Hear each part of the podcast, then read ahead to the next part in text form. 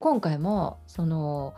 うーんか仮想現実で今までは自分の作品を皆さんに見てもらうためにこうあのクンストマトリックスっていうサービスを使い始めたんだけども、なんかこれをもう少しこうさあのーせっかくお金払うんだし、うん。まあおかげさまでえっ、と今のところ20口のあの、うん。応援金がと届いてましてなるはいほど。半年ぐらいはいけるってこと？そうですね半年もいけないか。微えっ、妙に。とまあ何ヶ月かいける中でそのルレートがほら低くあのに日本円が少しねあ今上がってきてるもんね。上がってきてるから、うんだから4000円月4000円ぐらいになってきてるのね今ね。うん。うん、でなんかいろいろなんかねあだから安定してなくって、うんあのあれよくわかんないんだけどもうんとまあ5ヶ月ぐらいね今のところ、うん。継続できるし、もう少しこのお金がたたまったらプロ仕様のまあなんか500点ぐらいそのうん。作品を登録して展示できるようなサービスもそのバージョンアップすることができるので、うん。そっちの方にするか1年先まで全部こうさうん。あの契約しちゃうかどうしようかなって思ってはいるんですが、うんまあ、その中に今までは自分の作品を登録してましたけどこの名画というかねこの作品この本に掲載されている作品、まあ、これはあのみすずから最近もう大新刊本なんですが、えー、とルース・バーナード・イーゼルっていう女性の美術史家で、まあえー、とイェール大学かな？あのアメリカのおと美術史家が、まあ、新しくまたこう出てきていて、まあ、最近はやっぱり女性の時代で女性のほらそういう研究者っていうのはあまりこうと今まで登場してないんですよ美術史の世界で。なのでこの人なんかはこれからあのどんどんこう前に出てくる人なのかなと思っているんですが、うん。この人のその研究、まあ、本読んでみて、うん、なかなかねやっぱりほらこうび美術史の研究者って今までにもうた、まあ、大御所がたくさんもう出揃っちゃっていて、うん。大抵の素晴らしい名画に関しては研究がもう終わってる終わるっていうかさある程度固まっちゃってるところがあって、うん。そこからどのようなこのこの人にしか持っていない視点で美術史を紐解くかっていうようなところで、こうその側面こういうこのタイトルに注目するっていうのは今までなかったことなので、うん。まあ、すごい注目株なのかなと思うんですが、うん。何しろここに出てくる作品がそういう今までと違ってこう広い部分でこう網羅しているためにもういろんな時代のもうき近現代だけじゃなくて古典の作品もさまざまな作品がこう、えー残念ながらほとんどがモノクロでうん掲載されているためにうんなんか読んでてもさあんまりこうよくわからないっていうかその作品がどんな作品なのかとか、あの具体的に見えないわけですよ。こうなんかさモノクロの小さなさ画像でこんな風に出てきてもうん。それがだどんなあに重要な作品なのかっていうのはこういまいちわからないんだけどうん。これをそのこの中にはねまたねサイズがわかんないんですよ作品の。明記がないんですよそのデータがないんですよ。うん。で一生懸命これをフランス語訳したり英語訳して私がタイトルを。うん。海外のサイトに掲載されてるその作品の画像をですね拾って、うん。そしてそのサイズまで調査して そのサイズに合わせてその仮想現実の空間に展示してみたの今回。はいはい。そうしたらやっぱり全然違うんだよねやっぱり本で見る世界と。うんなのでちょっと最初にその場面をちょっとこう見えるところから簡単にうんこれ今見えてますか、はい見えてる。うんすごいね。えっ、とこれをフルスクリーンにしてうんおお。こう こういう感じでですねえ すっごいって大きい巨大な作品ばかりがーうん本当は掲載されてるんだけどもこの本読んだだけではねそのスケール感って全然わかんないんですよ。そうね、わかんないね。でこのジャクソン・ポロックなんかも皆さんはあのインターネットとかでねいろんなところでこう見覚えがあると思うんですけどこれジャクソン・ポロック。うん。やっぱりねこういう空間でこう見るとですねまあ相当大きいんだよね。うん。他の作品なんかと見劣りしないぐらいやっぱり大きい作品で。なので、あのー今回こんな感じで掲載されている作品をですね拾ってすごいね、これ。ギャラリーツアーできるね、これで。そうなんですよこれね真面目にやったら大変だったうん。もうね何室これ一部屋じゃ収まらなくてうん今回3つ部屋まあ大まかには2つの部屋を使ってるんですがこのように、うん。うんうんそしてさらに、えー、と解説もですね展示する場所をこうねうん用意してみたんですよ、ここ。うん。うん、そうするとね3つの部屋を行き来することになってまあねすごいな。うん。そうなんですよこういうふうにねこういうふうに見える見ることができるわけですよ。おお。すごいな。いやこれをやると本当に大変な作業うんうんうんなんでまあねずーっとできるかどうかはわからないんですがまああのーちょっとこうしばらくあ今回だけはねうんうん。一回お試しでね。ちょっと一回試してちょっと贅沢にうん。あの新年早々新しいね部分を見せなきゃとか思って頑張っちゃいました。はい。えーこのね、あのー本の大まな大まかな、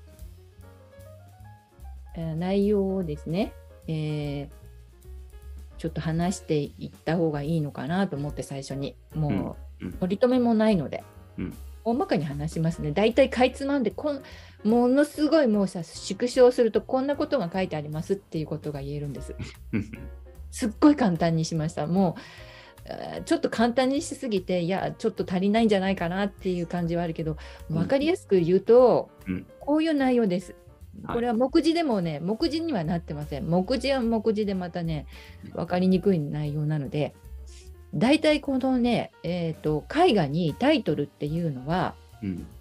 もともとありませんでしたって話から始まります。おおなるほど。うん、面白い。うん。皆さんが使っこうし知っている例えば「モナ・リザ」とか、うん。ね、あとキリストのなんかさあなんかマリアとキリストのなんかさ、まあ、聖家族とか、ギリシャの神話に出てくるいろいろなね場面。なんか元からついていたように思いがちなんですがそもそもがその王侯貴族などの注文に、えー際して画家がこの制作してその注文者にあげちゃうともうそれで済んじゃうのでうん。これは何で何々っていう絵ですっていうことを言う場面がなかったんですよそもそも。うん。まあ、言う必要がなかった。言う必要がない。うん。うん、聖家族を書いてほしい例えば、うん、とこのチッチェリチッチェリーナを書いてほしいとかねうん。あのそのぐらいなもんで「はい書きました」って言ってあげるとそれで別にそれで十分で、うん作品の裏書きなんかもないし、まあ、もし下手するとさ作家のサインもそそもそもなかった時代があるわけですよ。はいはい。うん、ところがだんだんやっぱりこの貴族たちがあのお金に困ったりですね作品を売買しなきゃな要するに売り買いしなきゃならなくなる時代が来るんですよねフランス革命以降。やっぱりこうんうんうんの貴族のあの追まあつなんて言うんでしょうね、まあ、失墜というかうんうん。権力が失墜していくと、うん。うん作品を手放さなきゃいけない時になって初めてそのカタログをこう作ってこの売らなきゃいけないわけですよ。こう遠くにいる人にもうん。そのなんていう作品をいくらで買ってもらえるかっていう話になると間に仲介者の画商が入ってくるとそれは一体どんな作品ですかっていうことになってくるわけですよ。でその時に説明としてマリアとキリストとあのお父さんの大工のあのジョゼフが書かれているとかさ最初はそんな風にこの書かれているものは何かっていうのを説明のような言葉書きが添えてあってうんうんでそれを見てあ、まあ、当時は写真もない時代ですよ。写真がなくてあこんな作品かなって頭に思い浮かべてじゃあそれ買いますみたいなそんな感じだったらしいんですよ。うんうん。僕にいる人にとって。でそのうちそれじゃあなんかあまりにも売り売りにくいと。そこで画商っていう人が版画家に頼んで似たような絵を、まあ、簡単にこんな感じの絵っていう図図案を印刷してその配られるようにこうリーフレット作れないかって言うんですよ。うんでそれを持っていろんなところに配配あの印刷してあると配って買い手がいっぱいつくんじゃないかって考えるわけです。はいはい。その時に初めてそもそも版画家も頑張るしその作品を見に行ってでも写真じゃないからさうん大体大まかにこんな感じっていう絵なんですよ。うんだけどそのうちすっごい力のある版画が出てきてうんそのもの以上に素晴らしい版画をすり上げる人も出てくるわけです。あ、その広告としてね。そう広告として。うんうんちょっと実際よりも良すぎれないかっていう。う んなるほど。うん。それで、うーん、なんかさ、誰の作品かよくわかんないのもちょっと紹介するようになります。うーん。これ何？レンブラントの作品なんだけど、ちょっとレンブラント以上にすごいんじゃないみたいな ものも出てきて、じゃあ版画家の方がでも有名じゃなくて、やっぱりさすがにそれはレンブラントの作品のそのコピーみたいな感じになっちゃうんだけども、またそれをですね、逆手に取る作家がまた出てきます。うん近年になって。まあ、それがターナーとかダビッドとか、まあ、っていう人なんですが、その古典的な今までのその、まあ、あのカタログに掲載する版画を作れるぐらいの力を持ちたいと思っている人々がいて、うん、しかし最初は公募展に応募してアカデミーに入れてもらうのにいろいろもう画策するうちに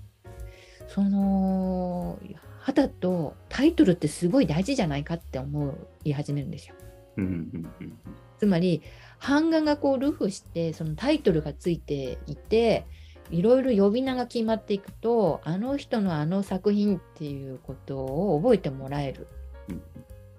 とすごいたいいタイトルがついてるとやっぱり売れるとか、うん。そしていやそのだからそういう中でこの作者がようやくそのバロック以降、まあうん、こ新古典主義ぐらいの時代から自分の作品にやっぱり自分なりのタイトルをつけたいって言い出すんですよね。うん任せにしないでうん。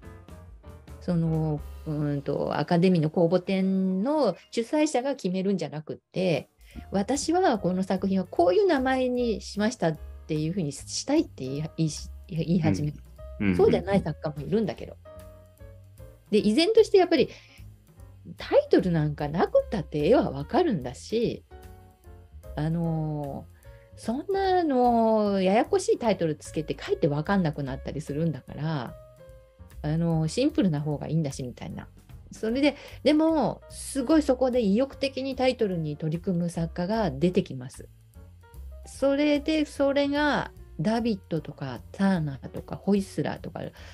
マグリットだっていうふうにこの本では紹介されてます。うん私はね、まあ、ダビッドなんていう人はさ、うん、まあ、アングルっていう人知ってるでしょ？あの、紹介したことがあるけど。あの、あれだよね。うん。あの、硬い泉のね、うんうんうん。まあ、あれよりもちょっと薄上、あの、年配者っていうのかな。まあ、ちょっとさ、まあ、あの前の作家なんですが、まあ、この大体歴史画、その現実事実があった歴史画を描いていたその人々画家たちが多い中でそのダビッドっていう人はまあちょっとこう突出したような変わったことをし始める人でそしてターナーっていう人も皆さんの頭の中にはなんか印象派のターナーってあると思うんですよ。だけどターナーも実はその新古典主義に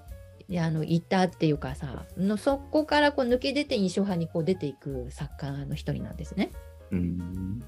なので初期のターナーの作品っていうのを見るとああこういうところからこういう風景画を描くようになったんだなっていうことが分かっていってまあそういうこともちょっと紹介したいなと思うし。でやっぱりこのターナーのつけたタイトルもやっぱり素晴らしいなと思う部分もあるし。うん。それからそのホイスラーっていう人は私は今回初めて紹介するし私もそんなに知ってるわけじゃないんですがこれアメリカ人なんだけどちょうど印象派が起きるちょっと前ぐらいにイギリスに渡って当時イギリスはあの、うんラファロゼン派っていうさ古典的なさ絵がこう活発に描かれていた時期にあたってその中でフランスの印象派のこうのこの時代の動きみたいなものちゃんとこうよく分かった上で印象派を取り入れながらも古典的なしかし先駆けの印象あじゃあ抽象主義みたいなところにも足を突っ込むような作品を書いてる人です。うん。こんな人がいて、この人もちょっと独特なタイトルをつけてるので、またこれもあの楽しみにしてもらいたいので、やっぱりそのシュールレアリストっていう人たちのこのタイトルっていうのはやっぱりすごくこの魅力的というかさ、神秘的というか、不可解というか、うん。そういうことから次第にこのタイトルって非常にこの絵画のその発表の時にひ必要不可欠だっていうふうになっていくっていうその流れっていうかね。そういうものが、まあ、述べられているしそれからまあそうは言っても依然としてタイトル全然無頓着な作家もいたりそういうのが、まあ、ジャクソン・ポロックであったり印象派のポール・シニャクだったりするんですが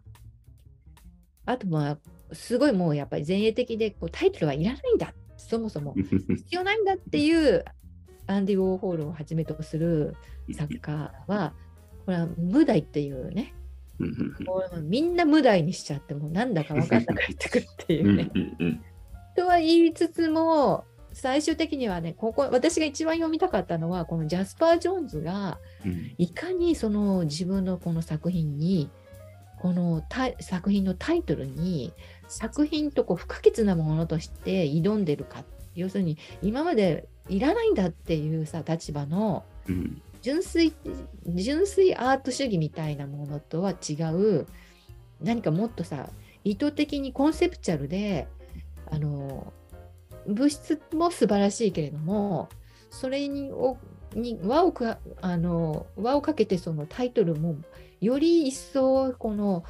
深淵でこの見る人を魅了するっていうようなそういうところまで書かれていてこの8番目のところはね残念ながらね私時間がなくてねそこまで読み込めてないので今回は最初にものすごい重要なことが書かれてるんだけどね。惜しいな、うん、惜しいね。なんかこれはね次回の続きで、うんうんうん、前回ちょっとこの流れの中に最後にこうさ加えられなかった部分として超重要なところはもう少し丁寧にやりたいなと思うので。はい。はい、でね、これ、ジャスパー・ジョーンズはね、まだ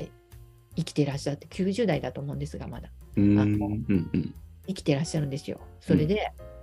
もう、っていうことはね、著作権の問題があるからね、ああ、なるほど。ここのその仮想現実の中でね、展示していいのかどうかもちょっとためらったから、うん。あのこれは別個でやっぱり、あの検索場面でやった方がいいなっていうのもあるんで、それでうん今回出さないっていうのもこともあります。はい。それで、最初にね、ちょっと、これ、モナリザ。うん。はいはい。さこの作品を見たときに、杉野さん、うん。この、もうモナリザって知っちゃってるじゃないですか。うんまあ、そうね。うん。で、これをさ、見てさ、何を堪能しようと思いますかね？何を堪能。うん何知らな何名前を知らなければ、うんこの人は一体どういう人なんだろうかみたいな、そういうのが考えたりとか想像を膨らましたりできるけどもうん。名前が分かっちゃってるがゆえにある程度なんかどういう人なのかみたいな固まっちゃってて想像の余地が減っちゃうみたいな話。うーんというかさそもそもさ、うんモナ・リザって誰だか知ってるかっていう話ああ、僕は知らない。知らないし知りたいとも思わないし、あんまあ、そうね。特に興味がないかな、そんなに。モナリザないよね。まあまあ誰かなぐらいは思う人いるとうんう思うんですよ、ん。うん。だからこれもひなかなかこれねやっぱり前衛なんだなと思うんだけどうん。うんダ・ヴィンチは。大抵し有名な人とかを権力その当時の権力者を描きたいと思うのがうん有名になりたい画家のやることであって、なるほど。この無名な女性をね一生懸命描くっていうこの気持ちっていうのがちょっと想像を絶するというかね。うんそれを残そうとする気持ちが当時の人これを残されたルネッサンスの時代にはうん。考えつかないというかさ何やまあ、何やってんっていう。感じだ例えばほら何がどうでもいっぱい描いてんのってことね。そうこのさそうそうそうそうシッチェリーナのさほら動物抱えてたはい。あの女性は分かりますよね。なんかこのそういういろいろなシンボルがついてて、こうなんか権力者の関係者の女性なんだろうなっていうのが分かる絵なんだけど、あれは。ところが、この絵の凄さっていうのは、全く知らない女性なんですよ。うんそれなのにみんなすごいすごいって言って見てる。そういう時代ずーっと500年ぐらいずーっと見てるってことなんですよ。う んなるほどね。人々が。人々がね。うんうんこれ何なのかっていうことなんですよ。うん でこれは、うん要するにジャンルとしてね美術館が、えー、とジャンルとして分けるときに、うん肖像画、えー宗教画風景画それから生物画うん。それから風俗画っていうのもあるんですよ、人々のね生活を描いたとか。うん大体こんな感じ。あとは抽象絵画とかさうん。現代作家の,、うん。ね、あのコンセプチュアルアートとか、うん。そんな感じでこうジャンル分けされていく中で、うん。これは何に当たるかっていうのは非常に難しいところなんですうん。ジャンル分けできない。要するに肖像画だったらその誰か有名な人の肖像であるべきなんですよ。おーなるほど。うん、人々がよく知っている人とか。うんうん権力者であるとか。うんうんだからこれ宗教性もないんですよなんか。うんうん大抵ね、えー、と昔の宗教画はにあの普通の人が描かれてることもあるんだけど脇の方にそれはその絵を寄進したお金持ちの絵人の肖像なんですよ。うんだからそこに描かれていてまあそういう背景があのその作品を描いた注文者の背景が分かるっていうので重要な人物が出てくる場合あるけどうんこれはまあ別に宗教的なシーンがどこにも書かれてないし風景っていうほどにはその人間の占める割合が多いし。うん。じゃあ風俗画かっていうとさ当時のなんか生活が分かる何かが何にも書かれてないじゃないこの人がどんな人かっていう。うんうんうんうん。説明が何にも分かんないただ女性なのまあ女性か男性かなのかも分からないって言われてこれはダ・ヴィンチのうん。なんか女装した姿なんじゃないかとかいうぐらいの人もいたりして、うん。まあとにかく不可思議なものなんですよこれ。それで今回も私もこのモナ・リザって一体誰なのかなと思ってウィキペディアでこう調べてみたんですよ。うんうんただ、ジョコン、ジョコンダ、なんか、もなんか、えっ、ー、とね、なんかね、名前は一応ね、2005年にようやく、えっ、ー、と、これ今、どっか飛んでます？うんうんあ、そう。えっ、ー、とね、その、一応ね、フランコ・デル・ジョコンドの妻っていう、うん一応この、こ誰かの人物の誰かが、2005年にようやく研究者によってうん、その人がモデルじゃないかっていうのが証明されたんですよ。うんしかしその人が一体何どんな人だったかっていう資料も何もない。うーん。なぜこの人が描かれたかっていう理由もよくわかんないんです。うんうん中平平穏でごく普通の中流階級の暮らしを送っていたっていうだけなんです。うん、で、まあ、フィレンツェの行政官の絹絹織物の商人のフランチェスコに10代で嫁いで5人の子供に恵まれたっていうだけなんです。うーん。割と普通の、まあ、庶民ぐらいのそう女性ってことだよね。そう そういう人を描くこんな時間かけて1503年から人妻書く理由がよくわかんない。うーん。だからやっぱり変な人だったんだなって。まあそうね。やっぱり相当パンクな当時からするうんと外れた人だったんだね、結局ね。似たようなことしてる人がいないんですよ。やっぱり普通じゃない考えられない、うん。うん、作品でタイトルも「モナ・リザ」とされているんですがもうそれがこうなんていうかなもうモナ・リザっていう人物を指すんじゃなくてこの絵自体がモナ・リザになっちゃったわけですよ。ああ、絵のタイトルがね。うん。そうなんです。モナモナリザっていう人物を示す名前を誰かがつけたんだけど、うんしかしそんなことは絵の裏側に書いてあるわけかどああ裏に書いてるわけではないしただうん誰かが最初にそう言ったので、うんそうじゃないかとされてずっとモナリザはこの絵になっちゃったんです。うんうんここがすごいことかなと思って。うん。なるほどね。だから、モナ・リザが描かれてるんじゃなくて、モナ・リザなんだね、この絵がね。これがモナリザ っていうことだよね。になっちゃった。つまりタイトルってうんタイトルそのものがうん作品になってる、あなんていうのかな、もう二分されないっていうか、うんうんうんむしろ、うんモナ・リザっていう人物名はき忘れ去られてしまって、どんな人であるか。うんそんなことよりも、うんアートっていうものが、その人物が死んだ後までもうん、人物以上にすごいことになってしまってるってことなんうんうんうんこういうのなんて言うんだろうね。ああ。面白いよね、それはね。うんこれなんかさ昔杉野さんが名前論っていうのをだいぶ、うん、書いたね。昔ブログに書いてたけど、なんとなく僕の考えたことをまとめてただけだけど、うん、そう。あれんとあれが書いたときはね、僕もうろ覚えだけど、うんどんなこと書いてたかっていうと、うんあれも絵画の名前について一応多分話してたんだよね。で、うんあータイトルっていうのは、まああの、あれだよね、自分、僕らの名前と一緒で、うん。その、もの自体がどうこうっていうんじゃなくて、もの自体に、その、作者が込めた思いの方がタイトルには詰まってる、名前には詰まってるんだっていう話を確かした。うん。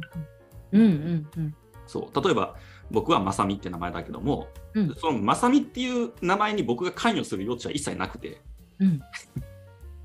親がまさそのまさみ的な人であってほしいなって思ってつけてるわけ。だ。うんうんうんうんうん。ってことはその名前にはその名付けた人の思いの方が入ってるわけね。その作品がどうであるかっていうよりも、うんうん。うん、だからあーこれまあモナ・リザだとちょっと例にしにくいけども、うん。仮にダ・ヴィンチがこれをモナ・リザだと名付けたんだとしたら、うんあーこの絵がモナ・リザであってほしいっていう思いの方が強いわけでこの絵が本当にモナ・リザかどうかっていうのはで結構どうでもいい話になってる。うん。うん二の次になってる、うん。うん、っていうそんな話を書いた覚えはある。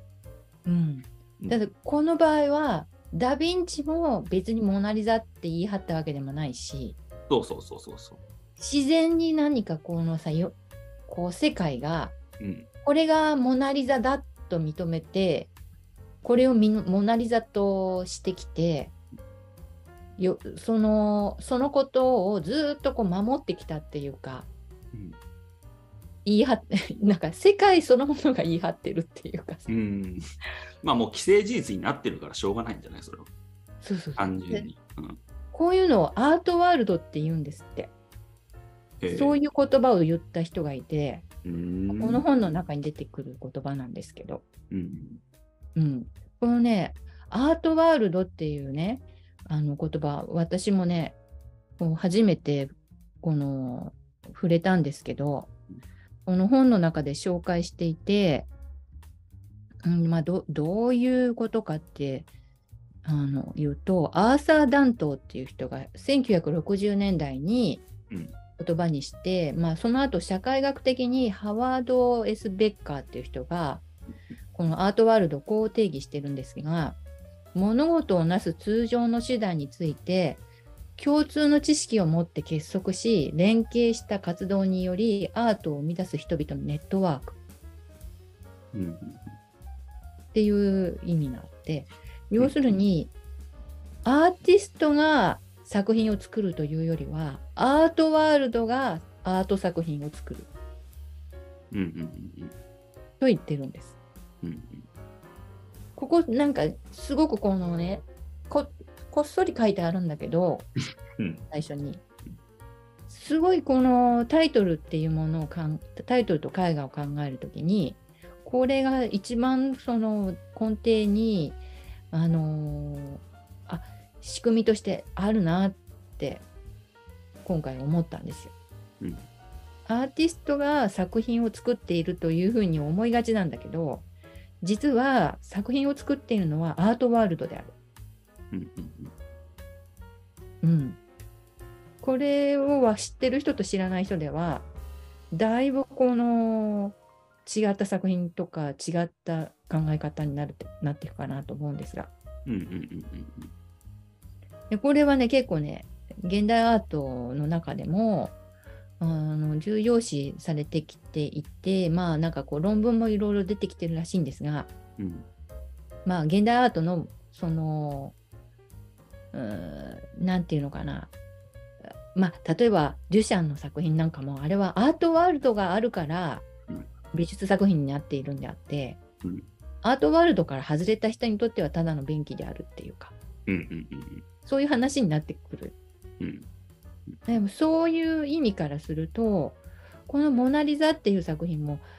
本当にその先駆けになってるっていうかさうん。その作品作家がその「モナ・リザ」を作ったという、まあ、作品そのものの物質はさこのダ・ヴィンチが作ってるけど本当からするとその作品をアートとたらしめてるものっていうのは